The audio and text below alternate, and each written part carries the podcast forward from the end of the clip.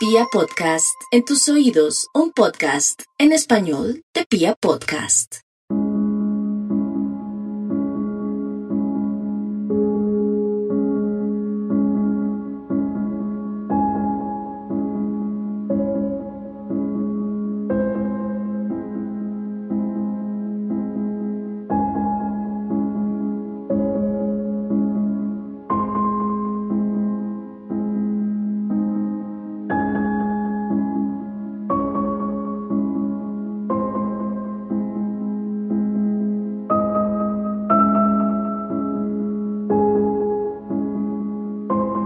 Vez les ha pasado que ven algo o alguien extremadamente tierno y su instinto, sórdido y secreto, es violentarlo?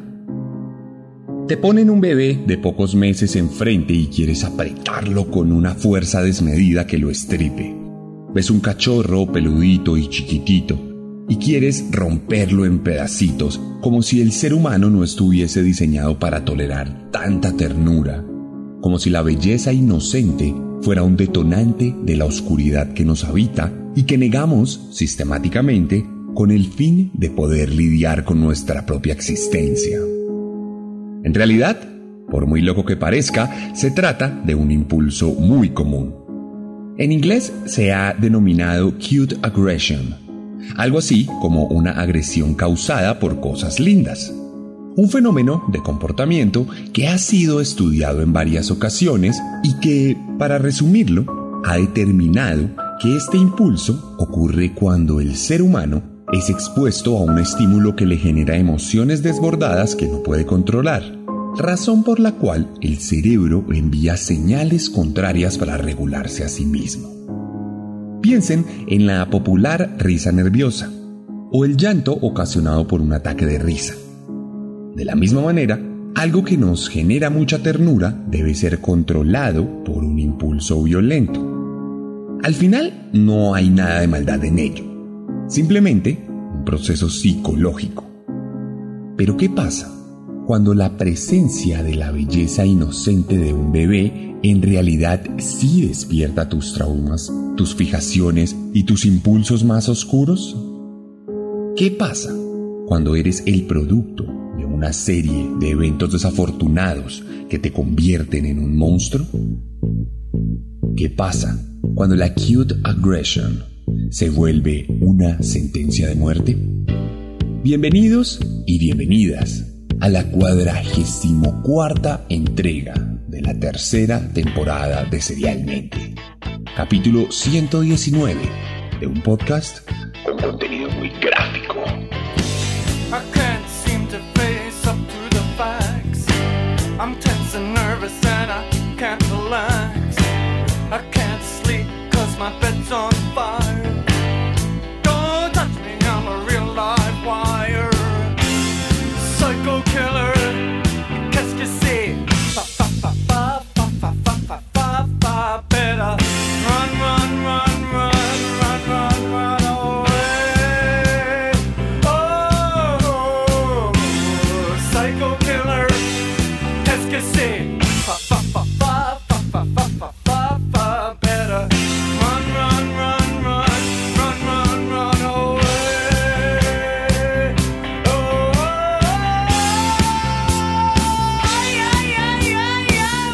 Volvemos a los Estados Unidos. Volvemos para contar una historia muy común en aquel país. Una historia de violencia en todas sus representaciones. Por eso les voy a contar la historia de una mujer que tiene el tenebroso honor de ser considerada la asesina serial más joven de la historia de los Estados Unidos de América.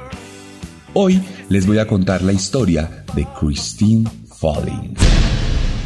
La niñera asesina.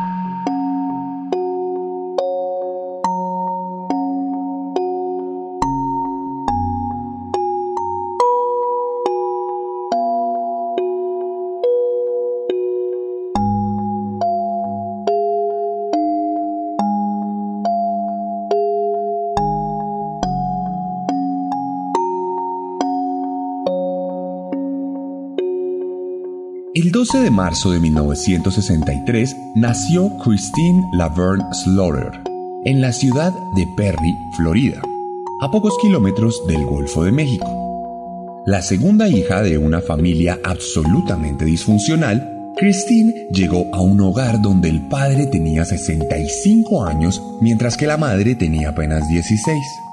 Algo que a nuestros ojos es absolutamente reprochable por todas las razones que se nos puedan ocurrir, pero que en la sociedad de aquella época era completamente normal y tristemente común en muchas sociedades del mundo.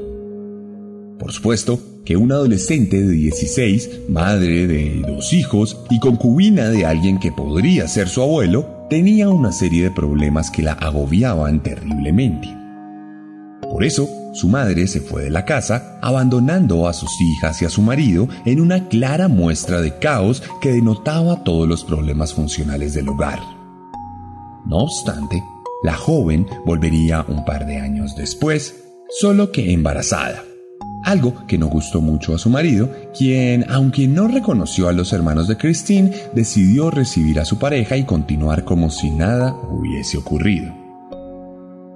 Cabe decir aquí que esta primera dinámica de abandono generaría los orígenes de algunos de los traumas de nuestra protagonista, algo que más adelante quedaría retratado en algunos de sus síndromes o comportamientos reprochables e inexplicables.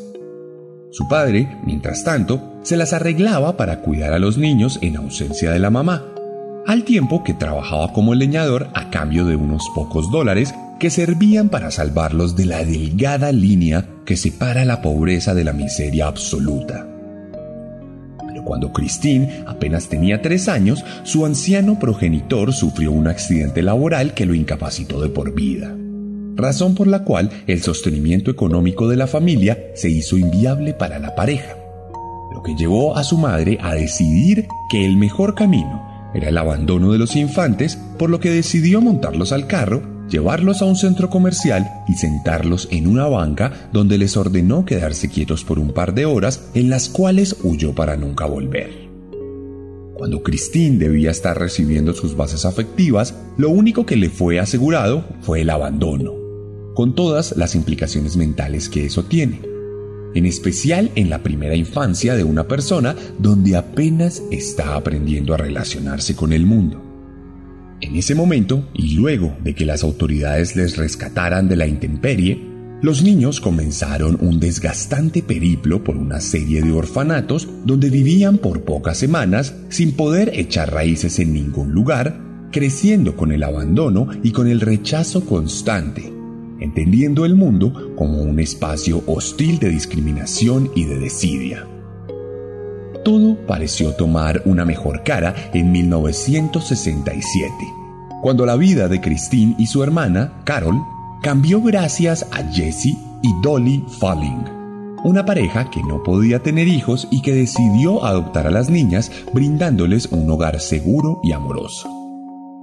Así fue las primeras semanas. Los padres se mostraban afectuosos y las niñas se sentían agradecidas. Pero el azar es un villano caprichoso. Y poco tiempo después de su adopción, a Christine le fue diagnosticada epilepsia, lo que, aunado a sus vacíos de crianza, complicó el desarrollo de su personalidad, lo que dificultó que entablara vínculos afectivos genuinos con sus padres adoptivos. Además, también mostró tremendas dificultades para relacionarse en el colegio, donde no podía conseguir amigos y tenía un rendimiento nefasto en la escuela.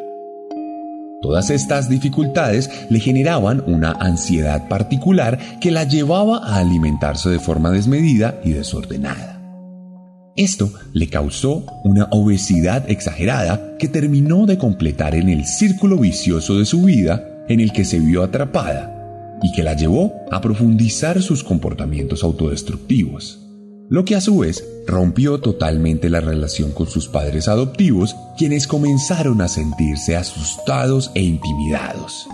Y luego se pusieron a la defensiva, degradando completamente su relación y volviéndola hostil. Entonces la violencia comenzó a aflorar. La ira, la frustración y el resentimiento que le habitaban comenzaron a recorrer su cuerpo a tal punto que necesitaban ser expulsadas de forma incontrolable. Fue allí, de la misma manera en que ocurrió con tantos asesinos, que Christine comenzó a experimentar sus impulsos violentos con pequeños gatitos, los cuales veía muy tiernos e indefensos, lo que despertaba todas sus necesidades psicópatas, estrangulándolos y tirándolos desde la azotea de la casa solo para ver como explotaban contra el suelo. Algo que encontraba particularmente placentero.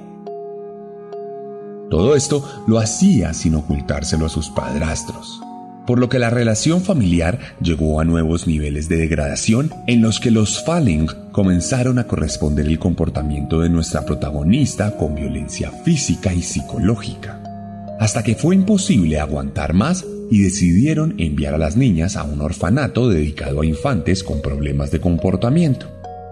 Allí empezaría una nueva etapa en la vida de la jovencita, quien se dio cuenta que disfrutaba de la atención de los guardias, aunque ésta fuera negativa, lo que la llevó a comportarse de forma terrible, generando problemas en el lugar a través de robos, travesuras y violaciones sistemáticas al reglamento lo que le valía sesiones de castigo que amaba, solo por el hecho de que se convertía en el centro de atención de los encargados del lugar. Esto, de alguna manera, refrendaba los vacíos de abandono parental que había sufrido desde muy pequeña. En este caso, el mal se estaba anidando en su propio dolor.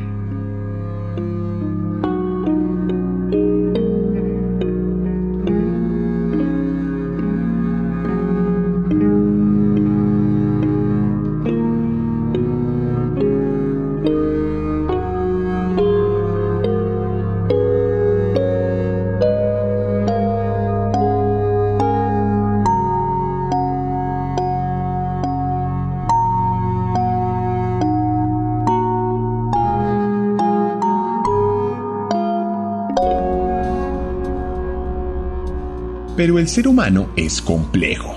Muchas veces es dominado por sus emociones y por los conatos de conciencia que le habitan en las profundidades de su ser. Un año después de haber ingresado al orfanato, Christine y su hermana recibieron la visita de sus padrastros, quienes les ofrecieron volver a intentarlo.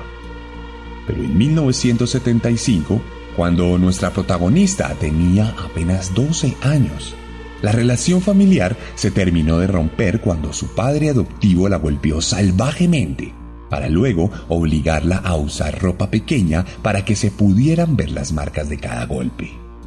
Algo que él consideraba una definición de justicia. Este sería el final absoluto, pues las niñas decidirían huir y en el proceso se separaron para siempre lo que llevó a Christine a rastrear a su madre biológica hasta que la encontró y se fue a vivir con ella en busca de un poco de calma cuando apenas entraba a su adolescencia. Dos años después, cuando tenía 14 años, Christine se dio cuenta de que había cometido un error y que no en vano su madre la había abandonado años atrás. La relación fue nefasta. Peleaban todo el tiempo, Seguía manifestando sus vacíos con la comida. Llegó a pesar más de 100 kilos y cuando sus hormonas despertaron procuró encontrar refugio en el amor. Por eso, en 1977 conoció a un joven seis años mayor que ella, de quien se enamoró profundamente, contrayendo matrimonio a las pocas semanas de iniciar la relación. Ese joven, de hecho, era uno de sus hermanastros, el cual la había conocido en casa de su madre. Algo sórdido que va muy acorde a la historia y que en esta misma medida resultó siendo un absoluto desastre, pues la pareja no duró casada ni dos meses. Entonces, la jovencita recordó su gusto por la atención de los guardias del orfanato y comenzó a fingir enfermedades y lesiones para tener un pretexto para ir al hospital y gozar de los cuidados del personal médico. Entre 1977 y 1979 fue internada al hospital en más de 50 ocasiones la inmensísima mayoría de ellas por enfermedades inventadas o lesiones autoprovocadas, en lo que más adelante los psicólogos diagnosticarían como el síndrome de Munchausen. Algo que en este caso estaría originado en el terrible trauma del abandono y la falta de atención. Así, la corta vida de nuestra protagonista serviría como preludio de la maldad que promulgaría más adelante.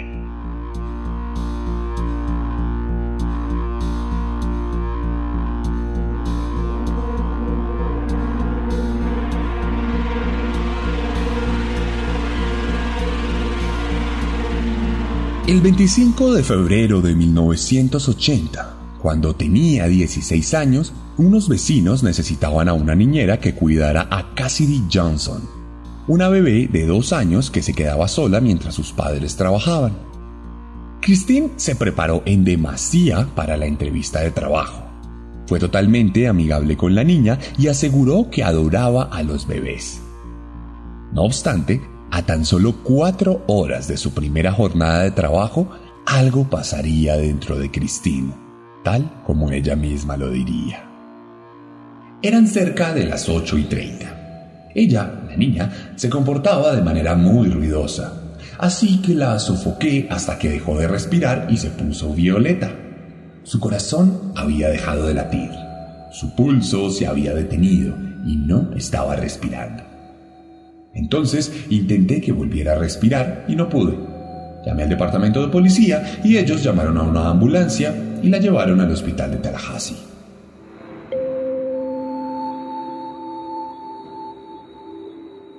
Los forenses determinaron que el cadáver de la niña tenía un golpe en la cabeza, pero aseguraron que se lo hizo seguramente al caer desmayada, según el relato de la joven niñera que se veía completamente destruida por la situación. Esa actuación bastó para que nadie sospechara de ella, y pocos días después del incidente se mudaría a Lakeland, otra ciudad de Florida donde conseguiría otro trabajo como niñera para cuidar a un infante de tres años que, aunque enfermaría gravemente, no moriría como su primera víctima. Ya entrados en 1981, en febrero fue contratada para cuidar a Jeffrey Davis, de cuatro años, el hijo de un familiar lejano que se había enterado de la ocupación de la jovencita. Sobre este caso, ella misma diría más adelante. Ese niño me volvía loca. Estaba realmente loca esa mañana. Lo saqué de la cuna y comencé a ahogarlo hasta que estuvo muerto. Increíble que parezca, los médicos no se centraron en las huellas de asfixia. Por el contrario, se fijaron en el historial médico de la víctima y descubrieron que sufría de miocarditis, por lo que anunciaron que se había tratado de una muerte súbita. Entonces, tres días después del fallecimiento del niño, toda la familia se encontraba en su velorio, por lo que los tíos del mismo decidieron contratar a Christie para que cuidara a Joseph, primo del niño fallecido, que en ese momento tenía dos años y que fue cuidado por nuestra protagonista para que no tuviera que ir al velorio. En este caso, ella simplemente dijo, no supe qué pasó. Recibí el impulso y quise matarlo.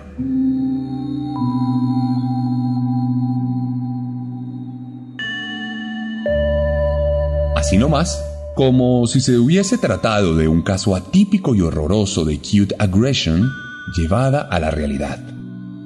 Como si no tolerara la inocencia y belleza del niño y no hubiese podido limitar el impulso de dañarlo hasta robarle la vida. Lo peor del caso es que nadie sospechó de ella. Los médicos encontraron otra miocarditis en este niño y los padres estaban muy devastados como para centrarse en las suspicacias. Pasarían algunos meses y en julio de 1981 la mujer cometería su único crimen fuera de su modus operandi usual.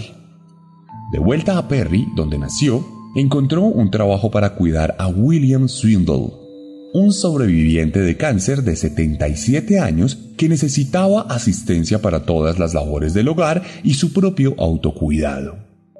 El caso es que el mismo día que comenzó a trabajar, su paciente murió, supuestamente de un infarto. aunque más adelante ella confesaría su crimen. Sobre este, sin embargo, no daría mayores detalles, como si se hubiese tratado de algo circunstancial, sin importancia, sin ningún trauma detrás.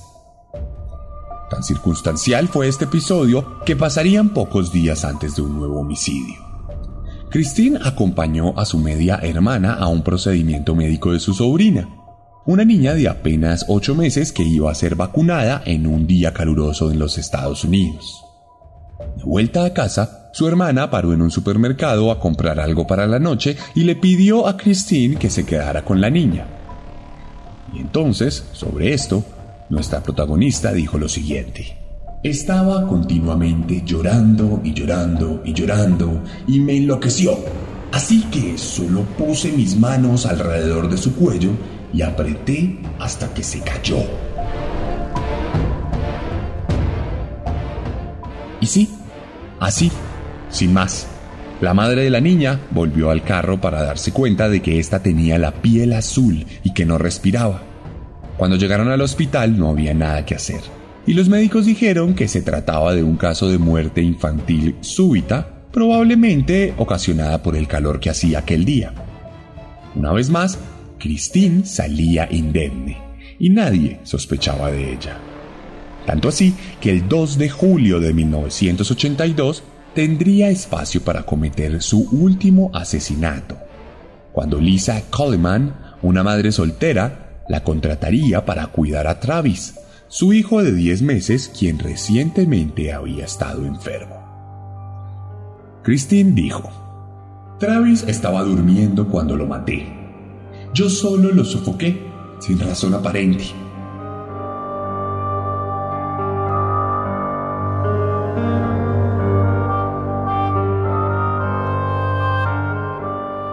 Pero en este caso, por fin, los médicos forenses fueron mucho más cuidadosos. En algunos de los asesinatos, la mujer había usado mantas y almohadas para ahogar a los niños, pero en este caso puntual decidió ahorcar a Travis con sus propias manos, por lo que le dejó unas marcas gigantes que eran imposibles de esconder. La necropsia anunció que sin duda se había tratado de un asesinato y antes de que la joven pudiera huir, sería capturada por la policía, quien dispuso los procedimientos legales para que le imputaran por homicidio. Ella confesó rápidamente, entendiendo que así podría evitar la pena de muerte. Y sobre los asesinatos dijo lo siguiente en una entrevista. No sé por qué lo hice. Les puse una mantita sobre su cara una voz me decía dentro de mí, mata al bebé, mata al bebé, una y otra vez. Después me daba cuenta de lo que había pasado. La manera en que lo hice es algo que vi en televisión. De todas formas, lo hice a mi manera. Fácil y simple. Nadie podría haberlos escuchado gritar. Los maté y eso es todo lo que tengo para decir. No sé por qué. Los maté. Tenía 19 años.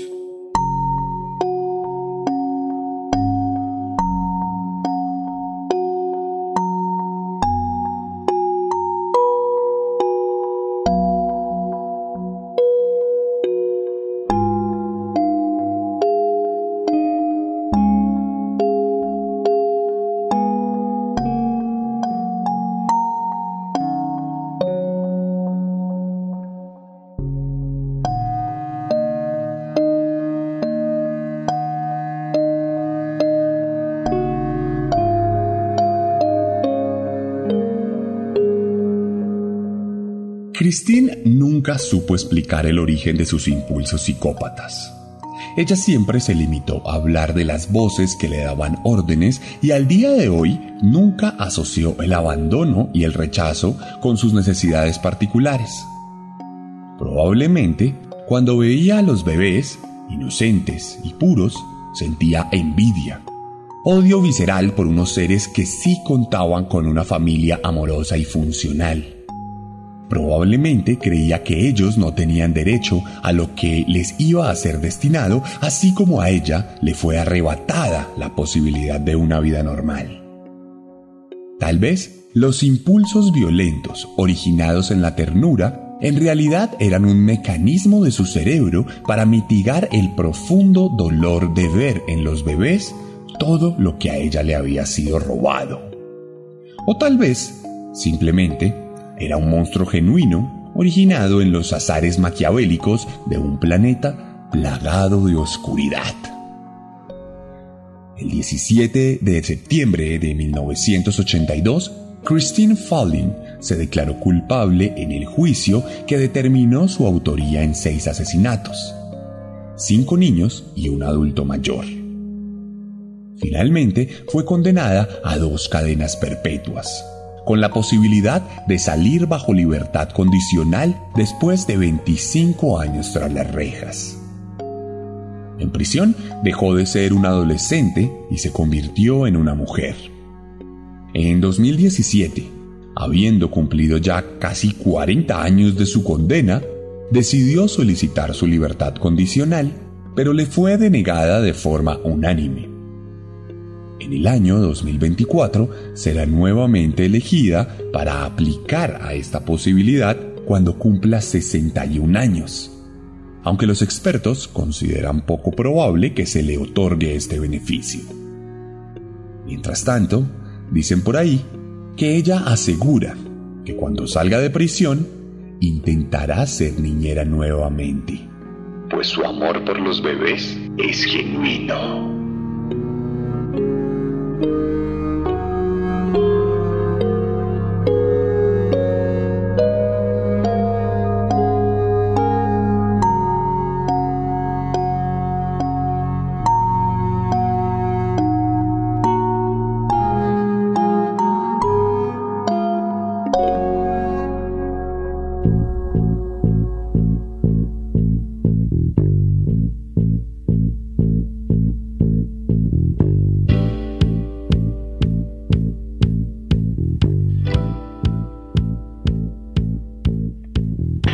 Fue la historia de Christine Falling, la cuadragésimo cuarta entrega del podcast sobre True Crime más escuchado de Colombia. Si les gustó este capítulo, la mejor forma de ayudarnos es compartiéndolo. Hemos conocido muchas historias de personas que simplemente le muestran esto a sus amigos y nos ayudan a crear comunidad. Así que espero que por favor lo compartan, se lo muestren a las personas y lo compartan en sus redes sociales. Y hablando de redes sociales, recuerden que en mi Instagram, arroba elarracadas, arroba el guion bajo guion bajo arracadas, pueden encontrar todas las fotos sobre este caso. Allí les voy a dejar una publicación para que por favor la comenten, la reaccionen y la compartan también. Ayúdennos a mantenernos arriba, ayúdennos a crecer, para que serialmente siga existiendo. Recuerden que este podcast existe por mis libros.